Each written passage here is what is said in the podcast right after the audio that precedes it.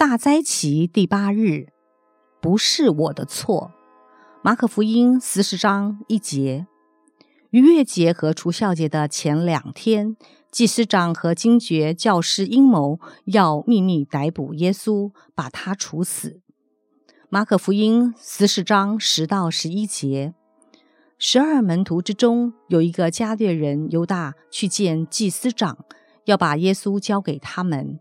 他们听见就欢喜，又应许给他银子，他就寻思如何得便把耶稣交给他们。为了要用诡计暗地里捉拿耶稣，耶路撒冷的掌权者需要像犹大这样的人。如果你需要一个卧底的奸细，目标物的朋友是最好人选。加略人犹大成了出卖者。犹大和祭司长所达成的这个合约，使我们许多人惊讶。长久以来，我们反复的问：为什么犹大为什么要这么做？我们总是觉得一个人做某件事情一定有一个动机。最普遍的说法是犹大贪心；比较复杂一点的说法是犹大被一股过分的激进情怀给冲昏了头。马可似乎不认为有什么动机需要探讨，他只是平铺直述的说犹大去见祭司长，也没有什么计划，就这样达成协议。一个罪行背后的动机重要吗？动机、理由会使一个罪行的罪恶减少吗？我们日常生活中常犯的背叛主的罪。会因为某些特殊的理由或动机，就显得比较不那么可恶吗？当然没有。但是我们总是为自己所做的错事找理由、找动机，解释我们为什么必须这么做。我们常常试图要为我们的罪行找理由。不是我的错，是他先攻击我的。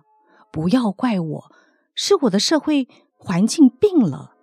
我的父母给我的坏榜样，他们虐待我，不理我，甚至不管教我。要怪就怪他们，别这样啦！外面的世界是一个狗咬狗的世界，我只是挣口饭吃，我争生存而已。